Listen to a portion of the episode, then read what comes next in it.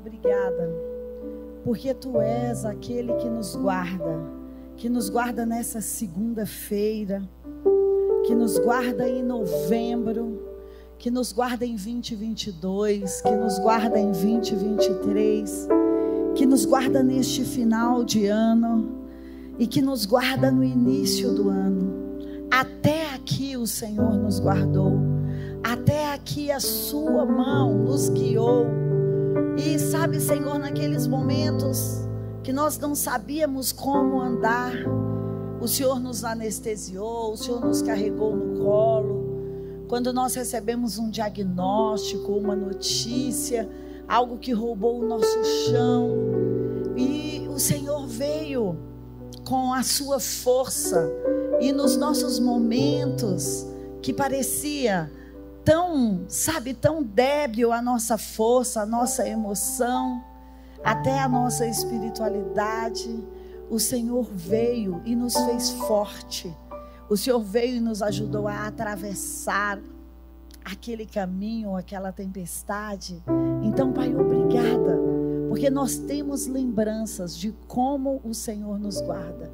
E nós vamos com essa expectativa para 2023 do Senhor que nos guarda. Em nome de Jesus. Amém. Segunda, duas passadas, boa noite. Eu falei para vocês que é uma consideração minha, quem sabe serve para você, né? Mas o único lugar que você está protegido é na presença de Deus. Na presença de Deus você tem a palavra que guarda. Ele é o seu refúgio, a sua fortaleza, o seu lugar seguro.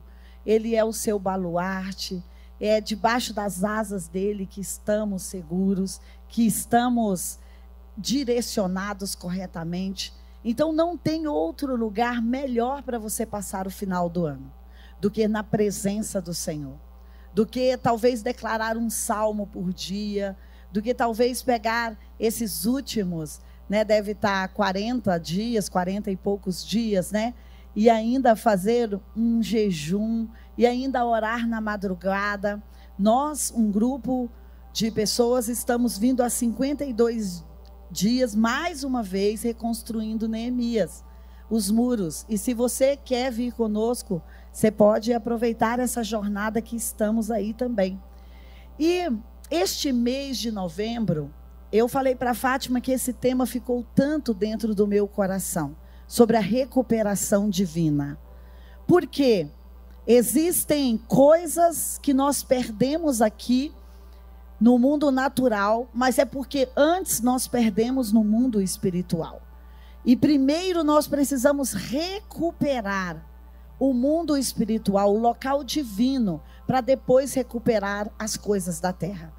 Você e eu não vamos recuperar o marido, os filhos, ou o dinheiro que perdemos, ou não vamos recuperar um cliente que foi embora antes de uma batalha espiritual por isso. Lembra do que Jesus fala? Você vai amarrar o valente antes de pegar os seus despojos ou antes de pegar os seus bens. E eu queria que você abrisse comigo em Lucas 15.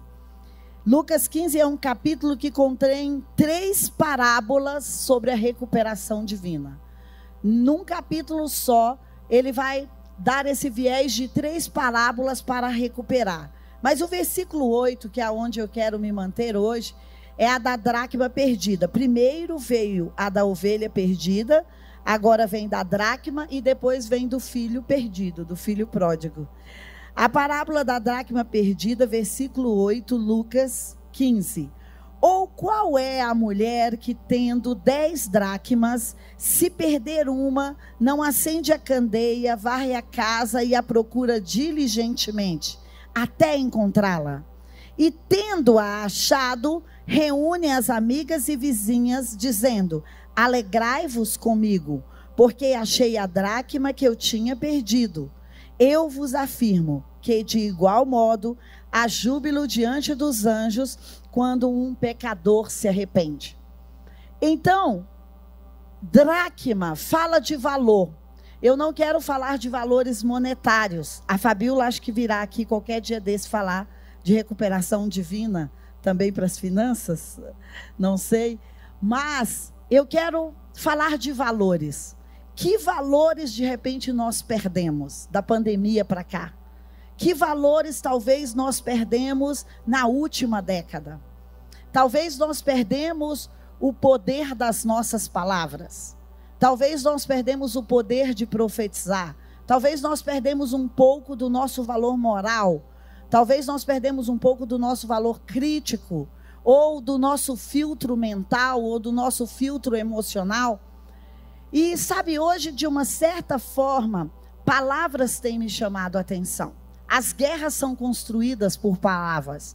Tem um, um livro, que eu não sei se vocês já viram, do Napoleão Hill, que é mais esperto que o diabo. E ele fala exatamente sobre a arte da comunicação. Ele fala no final do tempo o, o que vai ganhar. O inimigo que vai batalhar contra você é um inimigo que usa palavras. É um inimigo que vai utilizar as palavras para causar as destruições. Então, sabe, palavras é aquilo que diferencia o ser humano dos demais animais. Ser um ser pensante, ser um ser que fala. Você conhece um outro animal que fala? Bom, lá em casa o gato quase fala, o cachorro quase fala. Papagaio, né? Que você vai falar, ele repete, ele não fala.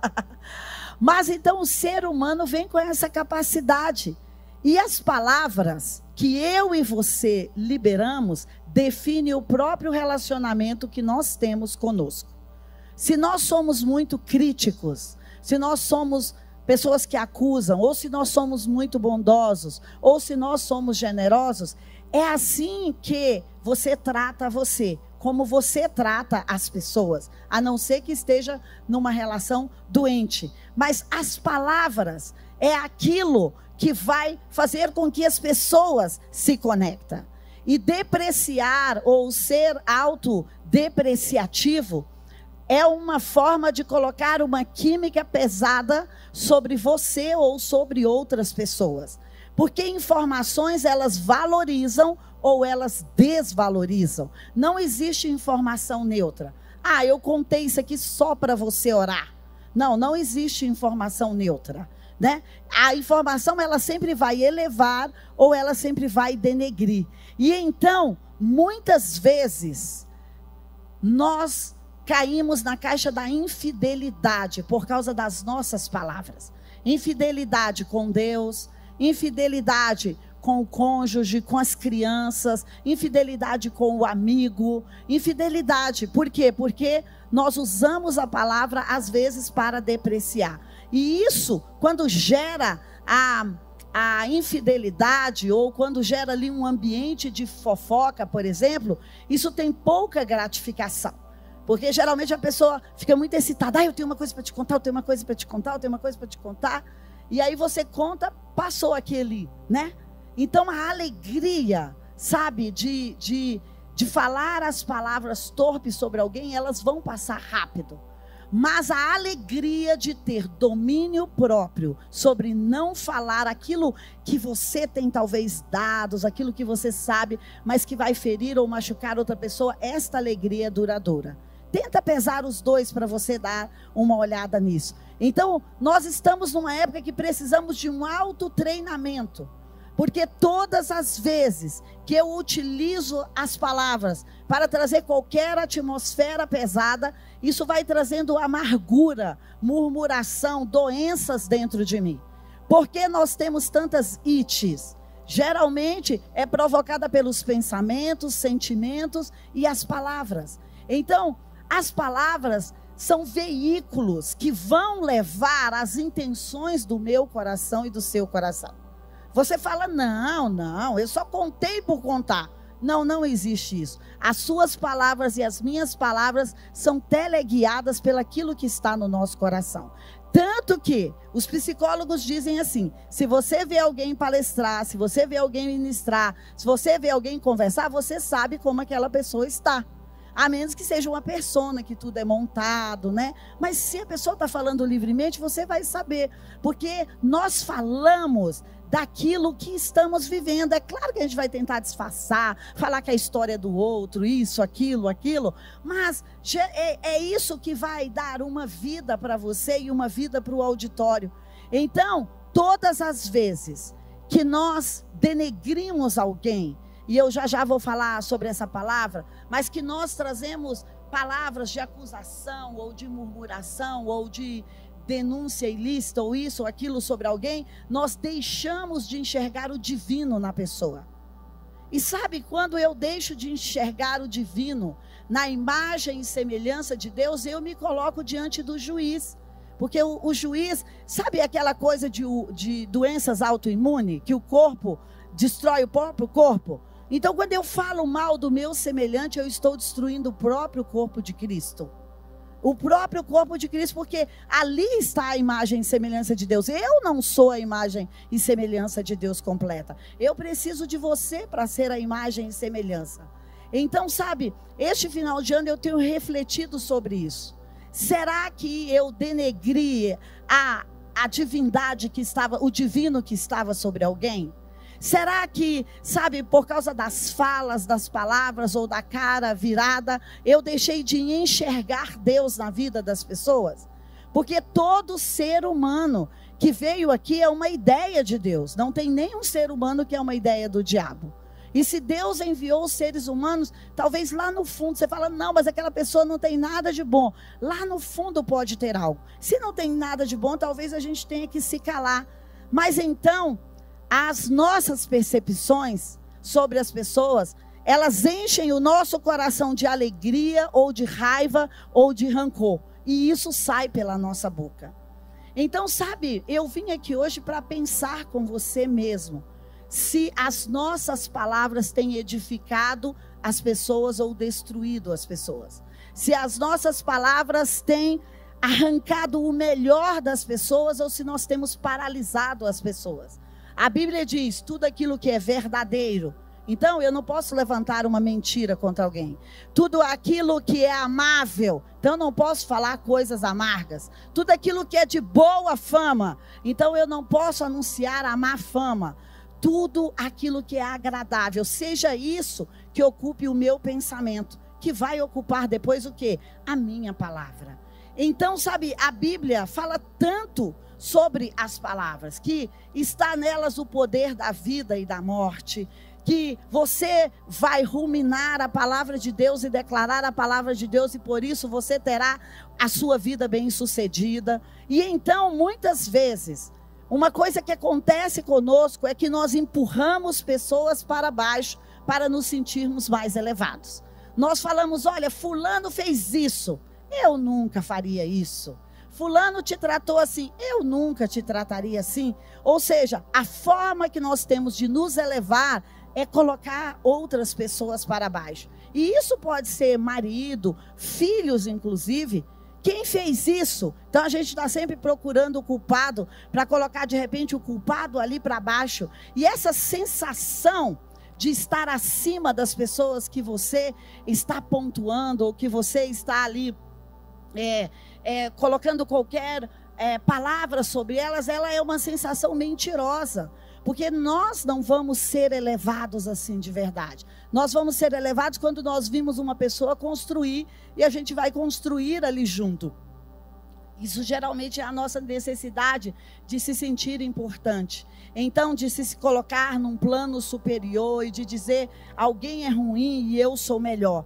Mas sabe, é, Deus diz que aquilo que nós fazemos classifica a nossa fidelidade ou a nossa infidelidade. Então pensa nas palavras que eu e você liberamos hoje. Hoje eu tive densas reuniões, todas elas foram importantíssimas. E essa palavra já estava no meu coração, em cada uma delas, no final, eu orei e falei: Senhor, se eu falei besteira, se eu falei o que não deveria, se isso não foi certo, se eu dei um conselho errado. Então, Senhor, recolhe essas palavras aqui agora. Não deixa isso na mente de fulano, não deixa isso nos pensamentos de ciclano. Sabe por quê? Porque eu e você estamos passando eu gosto quando o JB diz isso, que Deus está passando em revista ao seu exército. E novembro é um mês para isso, de revisar aquilo que fizemos. E quando Deus vai revisar as nossas palavras, é para mostrar a nós mesmos o que nós estamos perdendo. Por quê? Porque através do fruto da boca, nós podemos estar perdendo. E esse é um tempo para nós recuperarmos aquilo que nós perdemos. Todas as vezes que eu e você falarmos baseado na bondade, na compaixão, na misericórdia, nós vamos alcançar para nós mesmos um suprimento muito maior do que quando falamos na raiva, quando falamos na explosão, quando falamos na angústia. Porque tudo isso tem a ver, sabe com o quê? Com disciplina. Tudo isso tem a ver com autocontrole. Porque muitas vezes nós perdemos as coisas divinas na nossa vida por falta de disciplina, por falta de autocontrole, porque não prestamos atenção, não separamos o que era santo e o que era profano. Então, sabe, as palavras, elas vão revelar, elas vão escurecer ou elas vão clarear a imagem divina que está contida na vida das pessoas. Se eu falar, ah, você conhece a Fátima? Aí eu vou falar, poxa, ela estava linda hoje, olha, de bota, de bege. Ela, quando eu crescer, eu quero ser assim, gente. Ela é super chique, né? Superchique.com. E a filha agora é uma modelo, né? Sempre foi, né, Natália? Então você pode colocar palavras que vai escurecer a vida da Fátima ou que vai clarear a vida da Fátima. Então a nossa língua ela precisa ser protegida. Davi fala isso. Põe um freio, Senhor, nos meus lábios. Protege a minha língua. Provérbios fala: se você proteger, cuidar, domar a sua língua, você vai evitar tribulações para a sua alma. Muitas das tribulações que nós temos, aliás, eu diria todas, das tribulações que nós temos em relacionamentos, tem a ver com a fala, com a fala de alguém ou com a nossa fala. Então, já pensou se não tivéssemos dito aquela palavra? Já pensou se não tivéssemos feito aquele banner, né? Porque hoje a nossa língua é o dedinho também, né, gente? Assim, ó, digitando. Já pensou se não tivéssemos falado aquilo? Que agora precisamos reparar, precisamos, é, sei lá, trazer alguma ressignificação sobre aquilo? Porque Salmos diz uma, Provérbios, aliás, diz uma palavra incrível. Aquele que deseja a vida e aquele que deseja o bem da vida. Olha, eu desejo a vida e eu desejo o bem da vida. Então eu tenho que fazer o quê? Refrear a minha língua. Eu tenho que deixar de falar palavras falsas. Quando Deus vai formar o homem, em Gênesis 2, ele fala exatamente isso. Olha, eu vou fazer de você, a palavra alma vivente significa alma falante. Então eu vou fazer de você uma alma falante. E foi quando ele soprou nas narinas para fazer uma alma falante. E muitas vezes nós damos esse essa munição para o inimigo, porque às vezes uma pessoa já está oprimida, já está subjugada. A gente fala, é mesmo aquela pessoa depressiva, é mesmo aquela pessoa que não quer nada com a vida. Então as nossas palavras ainda vão acumulando mais peso sobre a vida daquelas pessoas. E essa palavra, falar mal no hebraico, é uma das traduções dela é sashon hara. Podia ter colocado no telão, né? Mas é lashon hara Lashon Hara. Depois eu ponho para vocês na, na mensagem, na, no copy, quem está fazendo, pode pegar aqui comigo e aí vocês podem ver lá. E existem quatro formas destrutivas do falar. A primeira fala, a primeira forma destrutiva do falar é quando nós depreciamos uma terceira pessoa. Quando você chega para uma amiga e fala, ai, você precisa ver, a, Cida ainda usa rosa até hoje, né? Ama seca, linda. Gente, a Cida é minha ama seca, vocês têm que saber por que essa história, né, Cida? Então, é quando você chega para outra pessoa para depreciar aquela pessoa, para colocar uma palavra negativa, uma palavra cinzenta. A segunda forma que essa palavra se manifesta é quando nós espalhamos boatos e mexericos com afirmações negativas sobre a outra pessoa. Então aí você já vai contar histórias, você não vai fazer uma observação. Você já vai falar, ligar uma história com outra história, com outra história. E isso causa muitas vezes o quê? Animosidade entre as pessoas. Causa rejeição de um para o outro. As pessoas começam a ver os outros pelos nossos olhos. Você já teve essa sensação? Você conheceu alguém pelos olhos do outro. Aí quando você chega, você fala: Meu Deus, mas eu não sabia que você era assim. Porque, sabe, aquela imagem, alguém já tinha nos azedado sobre isso. A terceira forma é a difamação, que são afirmações mentirosas ou enganosas sobre alguém, porque isso, aqui me trouxe muita reflexão esses dias. Eu estava falando é, para uma pessoa de outra pessoa. E a pessoa falou: Você é capaz de ler o coração dessa pessoa? Você é capaz de ler a intenção dessa pessoa? Você sabe as batalhas espirituais e emocionais pelas quais essa pessoa está passando? Você sabe, para te dar esse fruto da ação, você sabe o que está dentro dessa pessoa? Então é por isso que muitas vezes nós vamos fazer afirmações mentirosas, porque é naquilo que nós estamos vendo do lado de fora. E a gente fala: esse cara é um safado, essa mulher é uma não sei o quê, esse, esse quis me passar para trás, isso, aquilo. Mas sabe, eu e você, é por isso que a Bíblia diz: não julgue para não ser julgado. Porque se eu julgo, os rabinos falam assim: se você julga, você abre uma jurisprudência contra você. Você, olha, nem existia fato sobre você, mas abre uma jurisprudência sobre você se você julga. Então funciona para os dois lados quando eu julgo. E então, de repente, eu vejo alguém que passou e não falou comigo, ou alguém colocou um banner, eu falo, não, é exatamente para mim aquele banner, porque aquele, aquele post, ou então alguém fala uma mensagem, ou então alguém, é, não sei, é, talvez senta distante de você por uma vez e você pensa, olha, o que, que eu fiz? E então, como eu tenho considerado essa questão do julgamento? Gente, quando essa página começou a abrir para mim, eu falei: meu Deus, eu sou a mais terrível de todas as pecadoras. Porque de repente você pensa que o, o pecador é aquele, né, que está afirmando aqui em cima, que fala. Mas olha, só de pensar e de ter a intenção no coração, Jesus disse: você já adulterou. Não precisa nem fazer o ato, você já fez. Então, meu Deus, quando isso se abriu para mim, eu falei: meu Deus, como assim? Eu não tenho o direito de ficar pensando que as pessoas querem isso, fazem aquilo. Não, porque senão eu estou atraindo juízo para a minha vida. O prejudicado sou eu. Eu vou atrair esse juízo. Então, sabe, nós precisamos limpar a nossa mente. Nós precisamos limpar o nosso coração para limpar a nossa boca. Por quê? Porque a nossa boca, ela tem que funcionar como a boca de Jesus, que criou o mundo e tudo que nele existe. Ela tem uma função. Deus nos deu a linguagem, a fala, para uma função. E não é para destruir o mundo e nem as pessoas e nem para causar guerras. Uma quarta forma que essa palavra hebraica é usada é quando as pessoas causam dores com as suas palavras. Que eles dizem a forma mais terrível. Quando as pessoas fazem deboches, sarcasmos, falam dos defeitos físicos, fazem piadas, quando as pessoas são insensíveis. Então ele fala: existe um grande pecado sobre essas pessoas que ferem os outros por causa da insensibilidade, ou por causa da gracinha, da brincadeira sem graça, né? E final de ano, às vezes tem muito isso no Natal, não é? Nossa, mas você tá gordinha, né?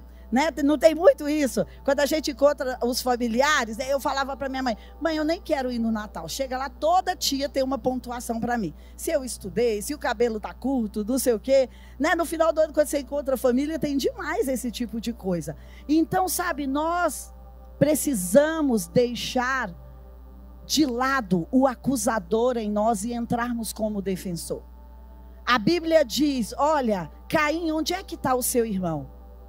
E Caim fala: por acaso eu sou o cuidador do seu irmão? Se você não é cuidador, você é assassino. Só existe dois lugares.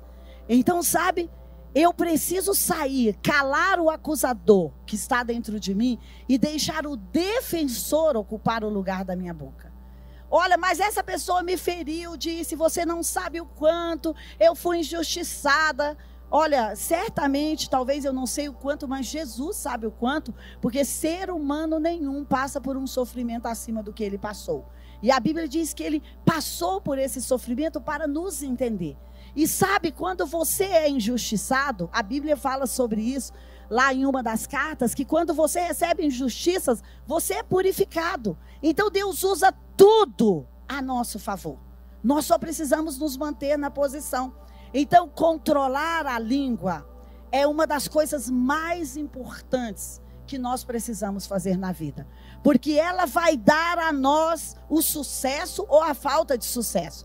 De repente, você vem aqui e traz o dízimo e faz a oferta Aí, de repente, é, você vai conversar com alguém e fala: é verdade, aquela empresa paga muito mal. Olha, eles são muito injustos. Olha, eu acho que eu vou procurar outro lugar. Olha, não tem nada para esperar dali. Então, você cancelou a sua ação com as palavras. Porque aquilo que nós não honramos, nós não vamos receber suprimento dali. Nós não podemos desonrar um lugar e querer receber suprimento de lá. Não, nós não vamos receber. É uma lei. Então, as nossas palavras estão nos roubando muitas vezes, você entende? Você ora, profetiza, chega, chega em casa e fala: já deu, minha paciência acabou. Mas acabou de dizer: Senhor, não vou jogar toalha, eu vou até o final, eu vou profetizar. Sabe, a nossa, nós perdemos muitas vezes essa batalha na palavra porque nós não perseveramos. O pastor Lucinho disse uma coisa na conferência Modeladas que eu amei. Ele falou toda palavra. Ah, Senhor, estou me preparando para essa. Toda palavra que ele ministra em 24 horas vem o teste daquela palavra para ele. Então, sabe, toda palavra que você falar, que você profetizar, vai vir o teste dela. Porque o inimigo quer parar você. E Deus quer aprovar você. Então ele fala: tudo bem, pode testar, porque a minha filha vai passar naquela, na, naquele teste. E então, quando nós abusamos das palavras e falamos de forma irresponsável, nós quebramos os limites da nossa vida. E quando nós quebramos os limites da nossa vida, nós somos medidos como nós estamos medindo as pessoas. E então, de repente, você fala: Nossa, mas está tendo tanta perseguição sobre a minha vida. Será que você não está perseguindo ninguém?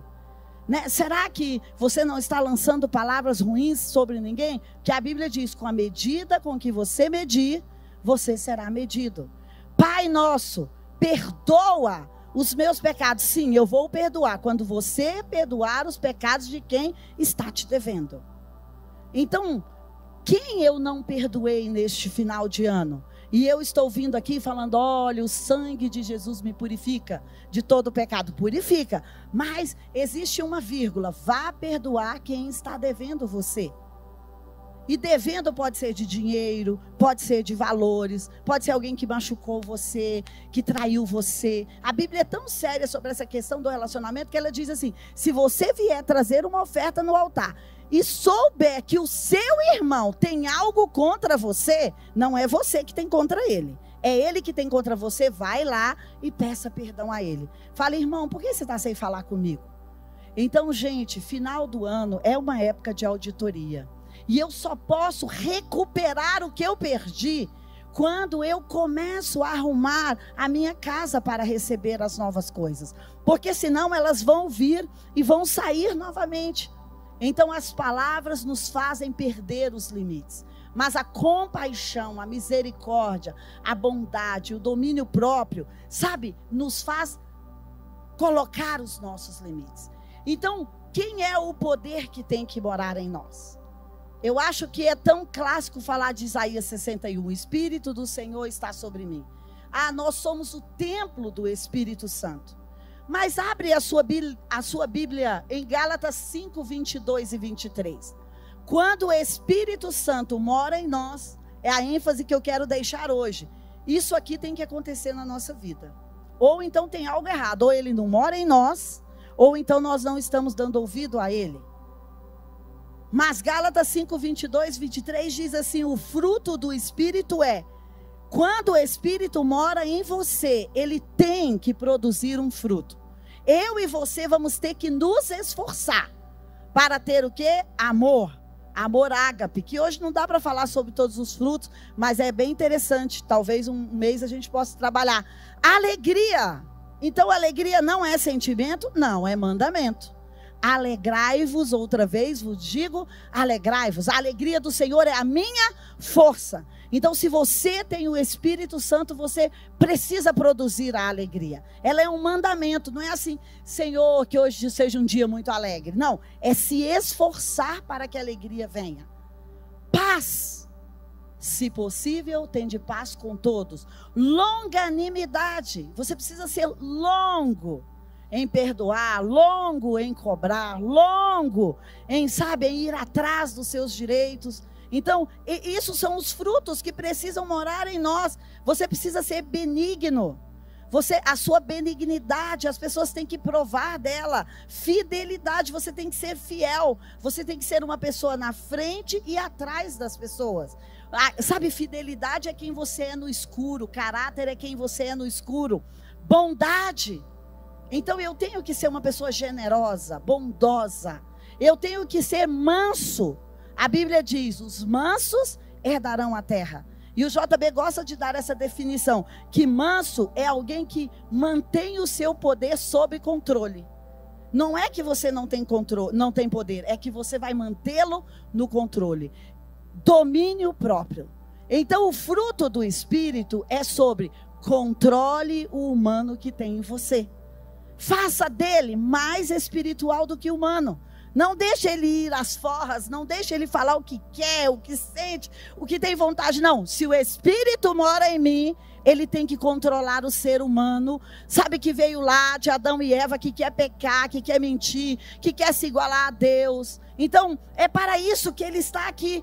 Porque se eu desejo a vida, eu tenho que refrear a língua, eu tenho que refrear os pensamentos. Por quê? Porque senão eu vou quebrar os limites. Porque senão eu vou passar por cima da benignidade, da bondade, do domínio próprio, por cima do, do amor, por cima da alegria. Porque se eu vou explodir toda hora que eu quero, eu estou passando por cima da alegria. Então, sabe, a, a, a, os rabinos dizem o seguinte: que o homem, como eu te disse, ele é superior aos animais pela fala mas que quando nós destruímos pela nossa fala, nós somos piores do que os animais. Porque os animais não têm fala para destruir. E às vezes eles causam destruição. Mas quando eu uso a parte que me diferencia dos animais para destruir pessoas ou vida ou coisas, eu sou pior do que os animais. Então, sabe, afastemos a nossa língua de falar o mal. Malaquias 2,17 diz assim: de, você está deixando Deus fadigado com as suas muitas palavras. Porque muitas vezes nós estamos falando essas palavras de forma irresponsável.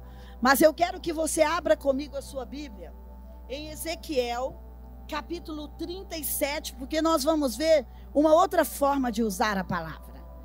Uma forma de usar a palavra com responsabilidade. Ao invés de criar morte, criar a vida. Olha o que diz Ezequiel 37. Eu quero ler com você alguns versículos aqui, que é aquela visão que Ezequiel teve de um vale de ossos secos. E sabe quem é o vale de ossos secos? A casa de Israel.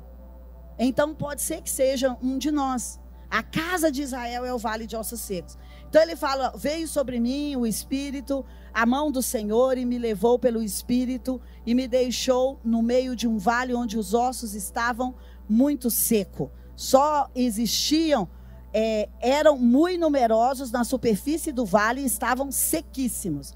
Versículo 3. Então me perguntou. Eu quero que você pense na pergunta que Deus está te fazendo nessa noite. Então me perguntou o filho do homem: acaso poderá reviver estes ossos? Acaso poderá viver este seu casamento? Acaso poderá viver este seu filho, essa sua vida sexual, conjugal? Acaso poderá viver essas suas finanças? Acaso poderá, sabe, viver a sua saúde emocional, a sua saúde física? E ele respondeu: Deus, tu o sabes. Disse-me ele, Deus disse a ele: Então, profetiza esses ossos. E disse: E diga assim: ossos secos, Ouça a palavra do Senhor. Casamento, relação sexual, filhos, escola, dívidas, ouça a palavra do Senhor. Assim diz o Senhor Deus a estes mortos que eu tenho na minha vida. Eis que farei entrar o espírito nesses mortos que estão presentes na minha vida, nessas áreas mortas, e elas viverão. Deus colocará tendões nessas áreas mortas da nossa vida e fará crescer a carne sobre elas e estenderá a pele sobre elas e colocará sobre elas o espírito e elas vão viver e saberei que eu sou o Senhor. Ele quer fazer isso, ele quer dizer: eu quero mostrar isso para vocês saberem que eu sou o Senhor. Então Ezequiel obedeceu, ele profetizou no versículo 7, segundo me for ordenado. O que Deus tem dito para você profetizar as áreas mortas ou secas, ou as pessoas mortas ou secas? E ele disse assim: enquanto eu profetizava, houve barulho e um barulho de ossos que batiam um contra o outro e se ajuntava, cada osso ao seu osso.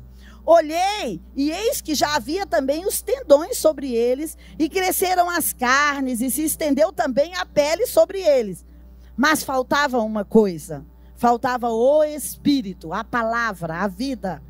Então ele me disse: Agora, Ezequiel, profetiza ao Espírito profetiza ao filho do homem e diz assim: O Senhor Deus vem dos quatro cantos, com ventos, ó Espírito, e sopra sobre estes mortos, para que vivam. Esta é uma noite que Deus quer liberar o Espírito dos quatro cantos para soprar sobre as áreas que talvez nós tenhamos destruído com as nossas palavras, sobre os relacionamentos, sobre o, sabe, o empreendedorismo, sobre a saúde emocional, sabe, sobre a saúde física que nós tenhamos destruído com as nossas palavras. E no versículo 10 ele diz assim: E eu profetizei como ele me tinha ordenado. E o Espírito entrou neles, e eles viveram e se colocaram de pé e se formaram um grande exército. E aí Deus disse para ele: Pois é, filho do homem, estes ossos são toda a casa de Israel. Então, na nossa vida, na igreja, na família, existem mortos, situações. Alguns nós matamos com as palavras, nós mesmos assassinamos. Outros, outras pessoas mataram. Mas existe isso perto de nós.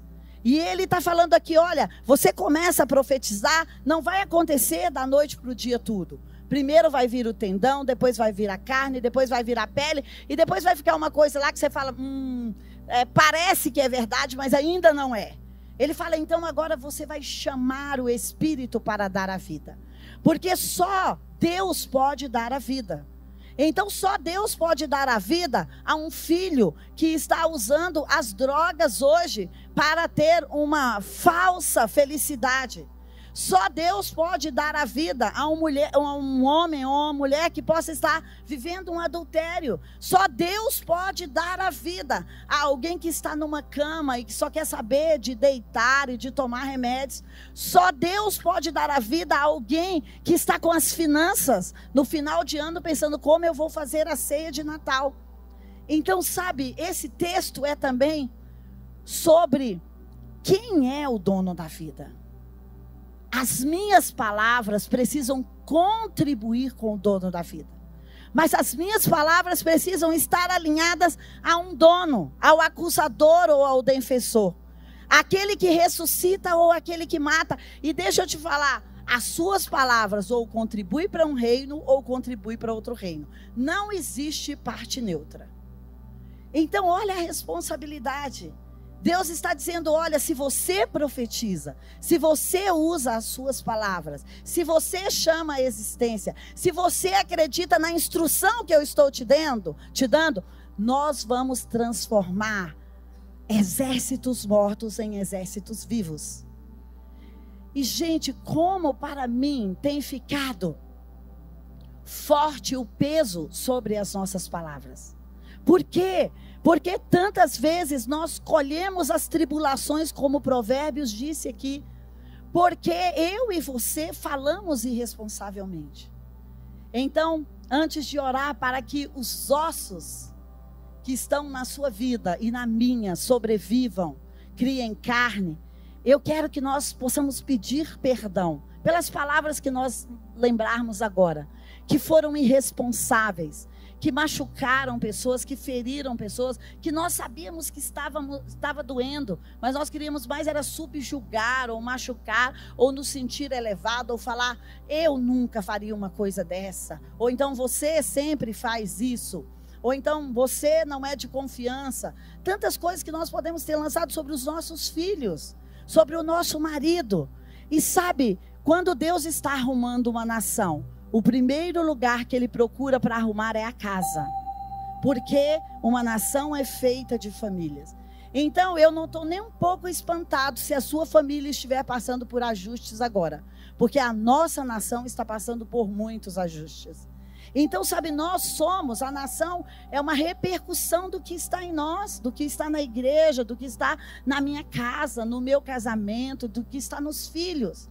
Então, sabe, Deus está chamando a nossa atenção, dizendo assim: olha, eu fiz uma armadilha de amor para vocês. Eu expliquei isso outro dia. E eu estou aqui esperando para ver se tem um homem ou uma mulher que tenha entendimento. Salmo, ali pelos 50 ou 60, fala isso. Os olhos de Deus estão passando por toda a terra, buscando alguém que tenha entendimento, vírgula, alguém que tema ao Senhor. Então, ser alguém que tem entendimento é alguém que obedece as instruções da palavra e as instruções do Espírito. E sabe, o Espírito está nos chamando para falar de vida, não de morte, para compartilhar os melhores posts e não aquilo, viu o que, que aconteceu, viu que já está sendo preso, viu que já isso, viu já. Não, não. Sabe, não vamos propagar isso. Lembra, nós ficamos de fazer um jejum sobre isso. Vamos propagar apenas as boas notícias. E então, sabe, eu queria que você colocasse a mão na sua cabeça e simbolizando a sua mente, né, o seu cérebro, e que você começasse a orar agora. E que você começasse a dizer, Pai, perdoa por todos esses pensamentos que passaram na minha mente hoje, os planos iníquos que quando chegar na data tal, que quando eu souber isso, que quando eu encontrar aquela pessoa, eu vou fazer assim, eu vou articular assim. Pai, nós queremos abrir mão dos nossos planos iníquos. Nós queremos abrir mão do nosso julgamento.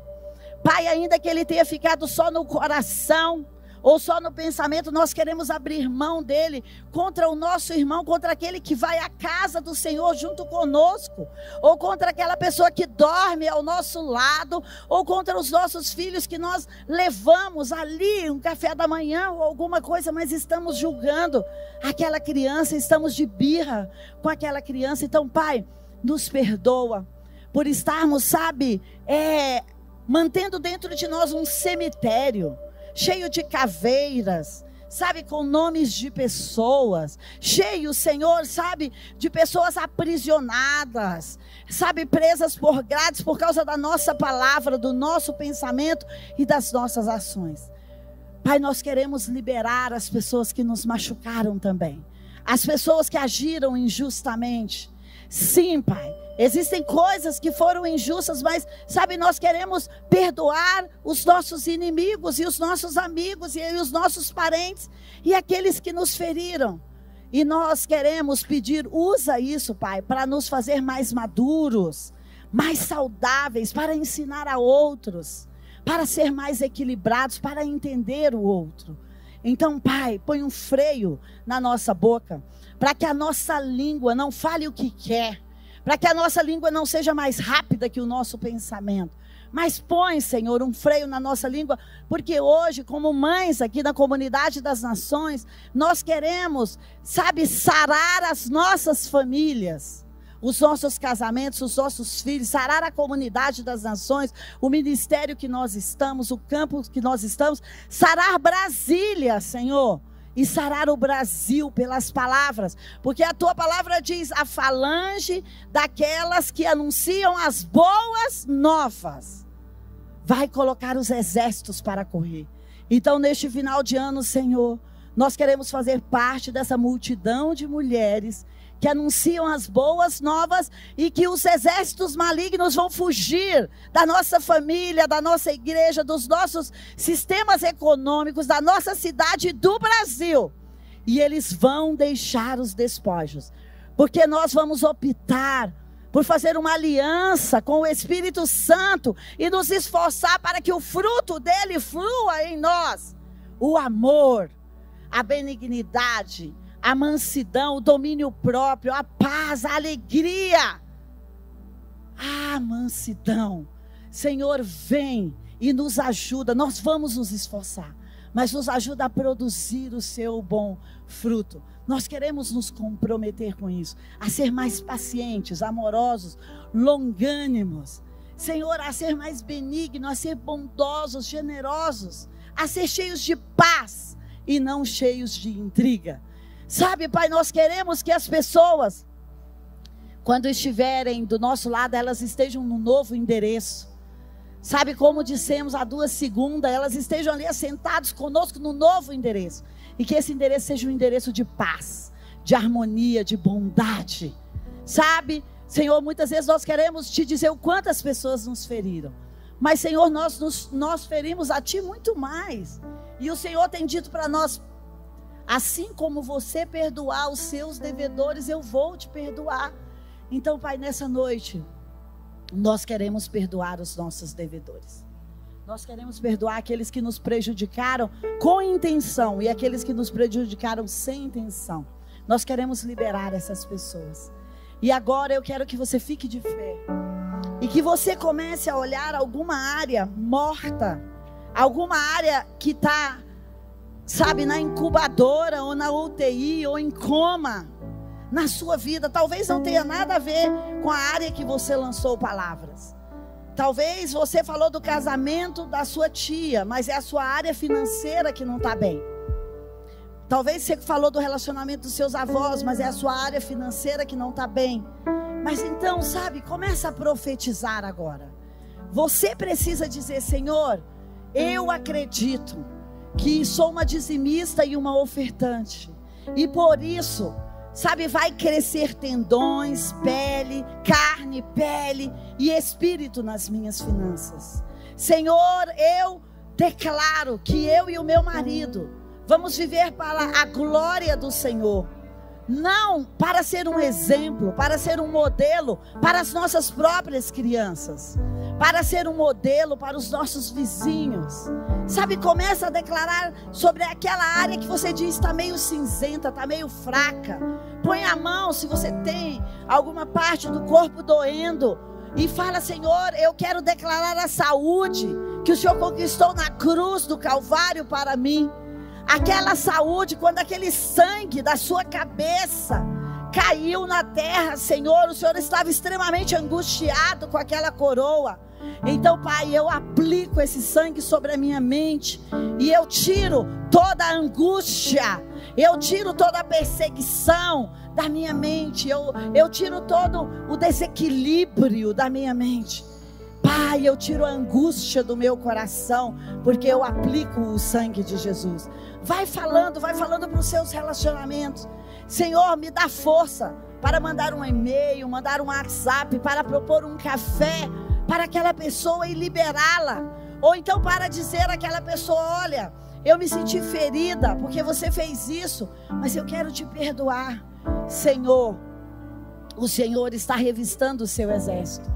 E eu sei que o Senhor quer que nós recuperemos aquilo que nós perdemos. E hoje nós queremos fazer essa aliança com as nossas palavras, de recuperar o que perdemos, mas de colocar um freio na nossa boca para não perdermos mais. Então, Senhor, nós queremos consagrar os nossos cinco sentidos a Ti.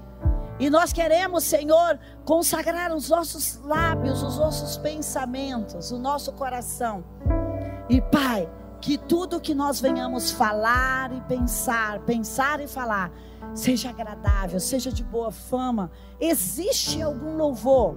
Nós estamos aqui para ser defensores e não acusadores. Pai, nós não vamos dar as mãos para o inimigo e ajudá-lo a fazer o papel dele. Não!